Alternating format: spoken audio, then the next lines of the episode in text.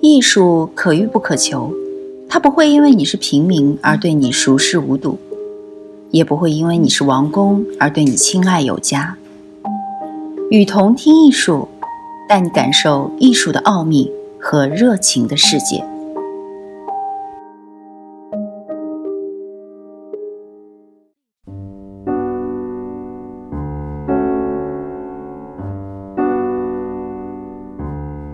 在一八五四年的小说《艰难时事》里，狄更斯描写一个典型的工业英国城市：感伤、千篇一律、阴郁以及丑陋。小说写于十九世纪下半叶之初，当时十九世纪早期数十年的热情与失望已换成一些较为节制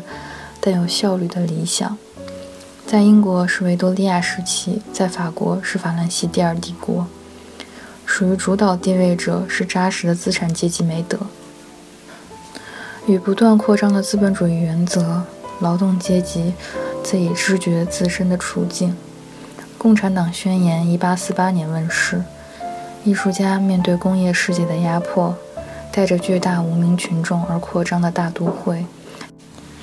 以及认为美学乃不吉之物的新阶级，新的机器纯粹只强调新材料的功能，艺术家多有不满。在此情势之下，艺术家觉得他们的理想备受威胁，而且认为逐渐得势的民主观念是有害的。他们于是决定与众不同。一个地道的美学宗教由此形成，在为艺术而艺术的精神之下。美成为一种要不计代价实现的价值，寻至许多人认为生命本身也应该过得像艺术品。艺术脱离一切政治与道德之际，又生出一股日益增长的驱力。在浪漫主义里，已经可以看到，要为艺术的世界征服最令人不安的人生层面：疾病、违法犯纪、死亡、黑暗、魔性、恐怖事物。此中差异是，艺术不复为为了存文献、下判断而刻画，现在艺术刻画上述层面，目的在以艺术之光救赎他们，甚至将之变成令人陶醉的人生模型。这趋势引进一个唯美时代，这个时代将浪漫主义感性推至极端，夸大其每一层面，达到颓废之境。其提倡者对这一点极为自觉，竟至于自认为他们的命运与古代伟大文明的示威阶段可以并观，如蛮族入侵后垂死挣扎的罗马文明，以及千年垂老的拜占庭帝国。这股对颓废时代的渴望，导致颓废主义通常被用来称呼19世纪下半叶至20世纪初数十年的文化阶段。上述提到的与众不同，在波德莱尔的谈现代的进步观念应用于艺术中体现在：美是永远诡异的。我不是说它刻意如此，冷冷的诡异，那样的话，它只是一只偏离生命的怪物。我是说，它永远会有一丝诡异，使之成为书像之美。连道瑞维利也在雷亚中写道。我的雷亚，你真美，你是全世界最美的。我不会放弃你，你无神的眼睛，你的苍白，你生病的身体，拿天上天使的美来换，我也不放弃。他触摸她的衣服，这个濒死的女人，像无比热情的女人般燃烧她，隔着手套，他感觉到那只纤细热烫的手微微冒汗。比起这样简单的接触。恒河岸上的幽溪，伊斯坦堡澡堂的女奴，酒神赤裸女祭司的拥抱，都不可能令她的骨髓燃烧得更炽烈。不过，十九世纪一些艺术家为艺术而艺术的理想是崇拜一件作品，视作品为他们独专、苦心孤诣、手工一般的东西，值得奉献生命以实现作品之美。丹蒂，则视这理想为公开生活中追求的理想，要下功夫，如艺术品般。将公开生活变成至美的至高范例，不是人生奉献于艺术，而是艺术应用于人生，人生成为艺术。丹地主义作为社会现象有其矛盾。单地主义不是反叛资产阶级社会及其价值，因为单地主义从来不过是一种边缘层面，断无革命性，只是贵族风气。在邓南遮，单地主义以英雄形式表现；在其他艺术家，尤其法国颓废派，则表现为传统主义的、反动的天主教信仰及反现代世界。不过，他们反取宗教，不是要恢复道德价值与哲学原则，而是着迷于古老的华丽礼拜仪式之魅力，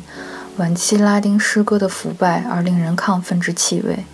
拜占庭基督教的华美，中世纪初期野蛮部落的奇妙珠宝，宗教上的颓废主义，图之拥抱仪式层面，而且偏取其中暧昧的成分；提及神秘主义传统，则专注其病态肉欲。颓废主义者那种走偏锋的宗教性，另外还有一路，即撒旦主义。因此而热衷超自然现象，发掘魔法与神秘传统，一种与真正的犹太传统全无关系的秘术，以及如于斯曼《每况愈下》里面所示，在艺术与生活中狂热追求魔性。不仅如此，他们还参加法术，召唤魔鬼，颂扬一切形式的余度，从虐待狂到被虐狂，喜好恐怖，诉诸恶习。以及变态、令人不安或残忍的吸引力，以及恶的美学。颓废主义产生的最重要文学与艺术运动是象征主义。象征主义诗学同时建立一种艺术观与世界观。象征主义植根于波德莱尔的作品，诗人混游于一个工业化、商品化、机械化，没有人属于自己，任何灵性都受抑制的城市。出版业将个人经验按平，使之千篇一律；当时风行的摄影则残酷地使自然静止不动，将人脸固定，人的目光着魔般盯着镜头，任何刻画都波尽具体触感，并且许多当代人认为，扼杀所有想象的可能。要如何来重新创造更强烈的经验？如何来使经验更深刻、更具体？在诗的原理里，海伦坡说：“美是一种永远在我们掌握之外的真实，我们无从将之固定。在柏拉图主义背景上，美成为一个秘密世界，通常密藏于自然之中，只向诗人之眼展露。我们在波德莱尔著名十四行诗《通感》里读到：自然是一座神殿，其中活生生的柱子有时发出浑茫之语；自然是一座象征的森林。”色彩与声音、意象与事物彼此参化，流露神秘的关联与呼应。这是宇宙的秘密语言。诗人及其解读者，美则是他揭示的真理。如果美要来自日常事件的质地之中，无论日常事物是演绎美，或指向他们自身以外的美，则诗人的课题就是如何将语言变成一种完美的直射机制。我们不妨看看象征主义在这方面最完整之作，就是威尔伦的《诗的艺术》。通过语言的音乐化以及一定程度的明暗法和直射，可以触发事物之间的通感，期间种种关联也是尤其显豁。在兰波，赋艺的技巧与诗人的生命合一，感官的放纵成为天眼通之路。在兰波，颓废主义的唯美宗教并不导致单地主义的怪异。放纵的代价是受苦，唯美的理想是有代价的。他穷其青年时代寻找绝对的诗的语言，了悟了此事难有长进之后，他以不到二十岁的年纪从文化界中抽身，远走非洲。三十七岁在非洲去世。兰波相信一切魔法。布达莱尔的通感和厄芝花的诗集提出了唯美的神秘主义。在其他地方，乔伊斯式顿悟仍然连结于美学神秘主义。在这里，人生是对美的追求，是这样的人生有意义的，也是这些刹那的特殊经验。我们唯有学习狂喜地进入周遭事物之心，才可能有此刹那。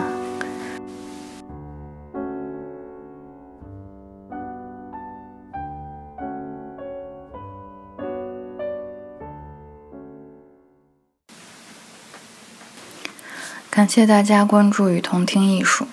我是主播小绿。把你喜欢的文章发给我们，然后让我们分享给更多人吧。